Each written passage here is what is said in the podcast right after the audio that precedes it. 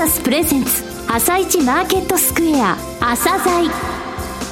この番組は企業と投資家をつなぐお手伝いプロネクサスの提供でお送りします。皆さんおはようございます。アシスタントの玉木葵です。それではスプリングキャピタル代表チーフアナリストの井上哲夫さんと番組を進めてまいります。井上さんよろしくお願いいたします。よろしくお願いします。今日も楽しみな企業をゲストにお招きしています。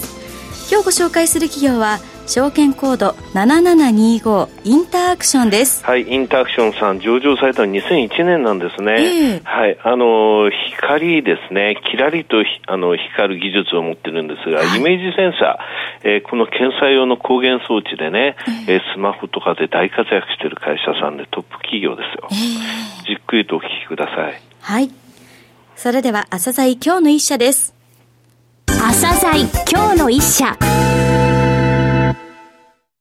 本日は証券コード7725東証一部に上場されているインターアクションさんをご紹介いたします。お話しいただきますのは代表取締役副社長でいらっしゃいます木地信夫さんです。本日はよろしくお願いします。よろしくお願いいたします。えー、上場されたのが2001年ですね。東証一部に市場昇格されたのが一昨年。2017年の3月でした。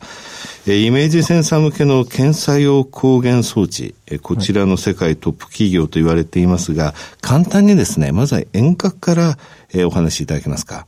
弊社は1992年6月に現社長の記事が会社設立いたしました。当初はあの、光のエンジニアとして、あるちっちゃな神奈川県の逗子にある、はい、えー、会社で、えー、やっていたんですけども、あの、まあ、独立して設立したのが当社の会社でございます。うん当時フィルムでウズルンデスさんとか、そういうのがあったんです。はいはい、あれがまあ半導体になるということを予想しまして、まあそこに対するまあ光のソリューションを展開しようという形で、まあ創業いたしました。その3年後ですか。はいソニーさんとお付き合いが始まった。そうですね。うん、ただ、初め、その、日本企業と取引するのが非常に難しくて、はい、やり取りはあったんですけど、うん、どうしても口座開設が難しかったんですね。はいはい、なかなかこう、売り上げを計上することができずに、うん、活路を見出したのが実はアメリカになります。あ、そうなんですか。はい。はい、で、アメリカに、まあそういった当社の、まあ計測器っていうんですかね、はい、半導体を計測するための、まあ装置を売りにかけまして、で、えー、初めて取引ができたのが、実はあの、アメリカの TI さん。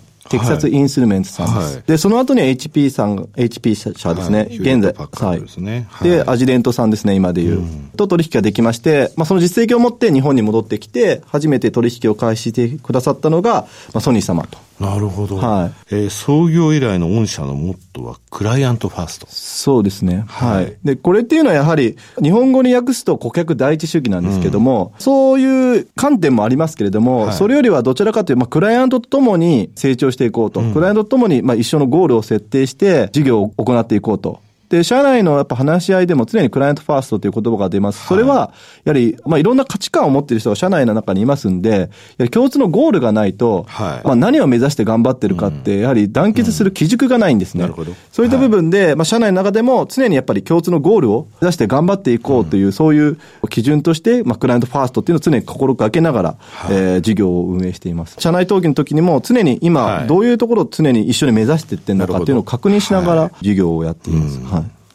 さて、セグメントですが、はい、IoT 関連事業、はい、それから環境エネルギー事業、はい、インダストリー4.0推進事業、この3つには区分されていますが、それぞれについて簡単にご説明いただけますか？はい。えー、IoT 関連事業は、簡単に言うと、こう、スマートフォンのカメラの部分の、検査をやっています。なるほど。カメラなので、はい、普通の半導体と違って、あの、光をというアナログ信号をデジタル信号に変えてるんですね。なるほど。はい。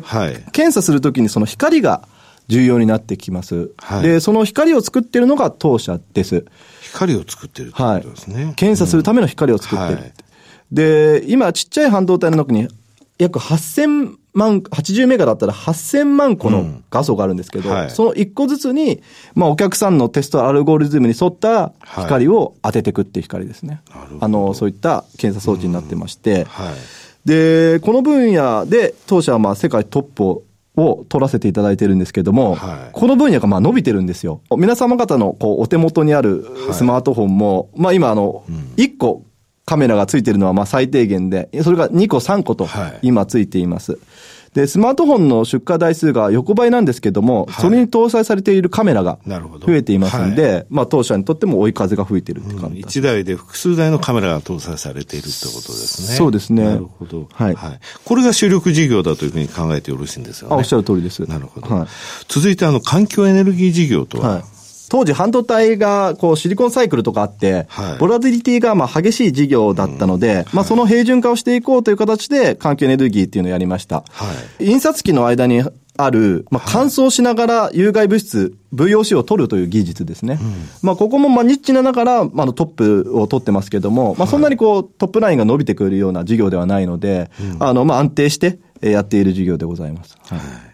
インダストリー4.0推進事業、インダストリー4.0って、はい、えー、第4次産業革命、今言われてることですよね。そうですね。はい、これは事業計画でも触れていくことになっています。産業の革命って言われてるまあ、インダストリー4.0、まあ、特に FA 画像処理とか、まあ、レーザー加工とか、ああいう形で、まあ、本当に新しい産業を生み出していこうという志のもとやってる事業ですね。はい、はい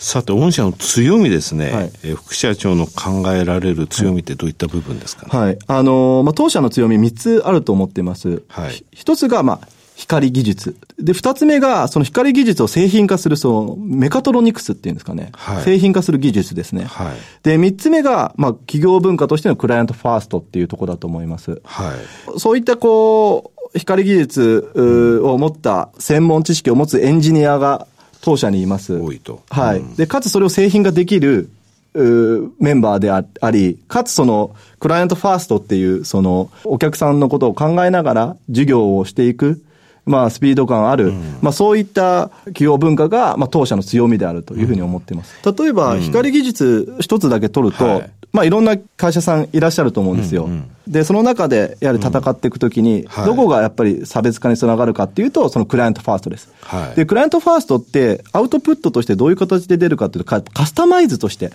出るんですね。はい。クライアントが何を目的としてるのかっていうのをクライアントともに設定して、それに対してソリューションを展開するんで、うん、最終的にカスタマイズって形で現れてきます。はい。その中で、やはり、その同じ光技術でも差別化ができる。なるほど。で、高い収益性につながってるんです。はいうん、5年前までは、まあ、ある光のお客さんでもある、まあ、光でも大手を使ってたんですけども、はい、やはりうちの方が、やはりそういった部分でカスタマイズ力が優れてるっていう形で、うん、まあ。使い勝手いいし、はい、一緒になって、研究開発って言いますかね、はい、新製品の開発に取り組んでくれると。そういった部分ですね。はい。三つ合わさって御社の。強み、これ非常によくわかりました。先ほどね、はい、あの、スマホの出荷台数横ばいでも、はい、えー、イメージセンサー市場においては複数台のカメラを搭載したモデル、はい、これのおかげで、はい、えー、決してそんなに悪い状況ではないというお話がありましたね。スマートフォンの台数が、まあ、横ばいっていう、まあ、よくそういった、あの、世の中のニュースが出ると思うんですけども。ね、中国でね。はい。やっぱそことの当社の、やっぱギャップっていうのがありまして、うん、スマートフォンに搭載されてるカメラの数はやっぱ増えてるるんですね。はい、なんで、そこが、あの、少しちょっとギャップとして感じてる、世の中とのギャップは、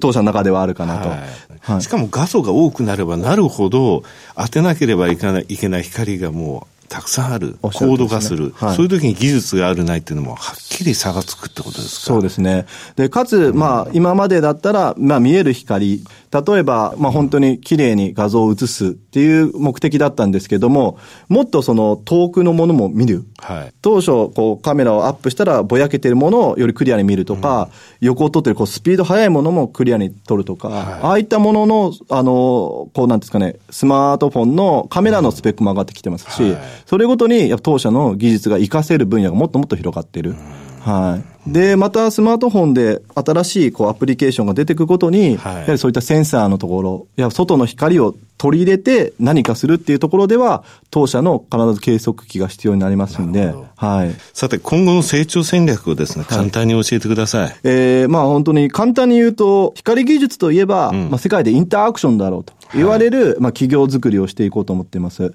で、先ほど申しました、こう、3つの強みを、はい、あの、光技術、それを製品化する技術、クライアントファーストを活かせる分野で、えー、イメージセンサーのような、まあ、高収益を実現する授業を、あと2つ作っていこうと思います。はい。はい、1つ目が FA 画像処理でございます。はい。で、今、まあ、FA って、画像って、まあ、たくさんの企業やってると思うんですけども、はい、実は金属ですね。はい。金属の表面の傷や、うん、まあ、光沢がある物質の傷とか焼けとか、まあそういったものを見ることってまあ非常に難しいんです。はい、光当てても乱反射してあり、うん、傷にも形があるんですよね。そうです。その通りなんですよね。はい、で、それを実現していくためには、どういった角度で光を当てていったらいいか、うん、どういう波長を当てていったらいいかっていう光技術が実は一番重要になると、当社はまあそう考えています。そこにソリューションを展開できるのは、まあうちだけだろうなと。なるほど、はい。それができれば今世の中で、やっぱできてるところがないので、まあ、かなり高収益な事業をあの実現できるというふうに思ってます。すね、実際今部品を10万個人がチェックしてるんですよ。はい、で、出荷検査で10万個。だその10万個を受け入れ検査お客さんの方でやってるんです。ただ車の部品とか。はい、これを人がやってるんですよ。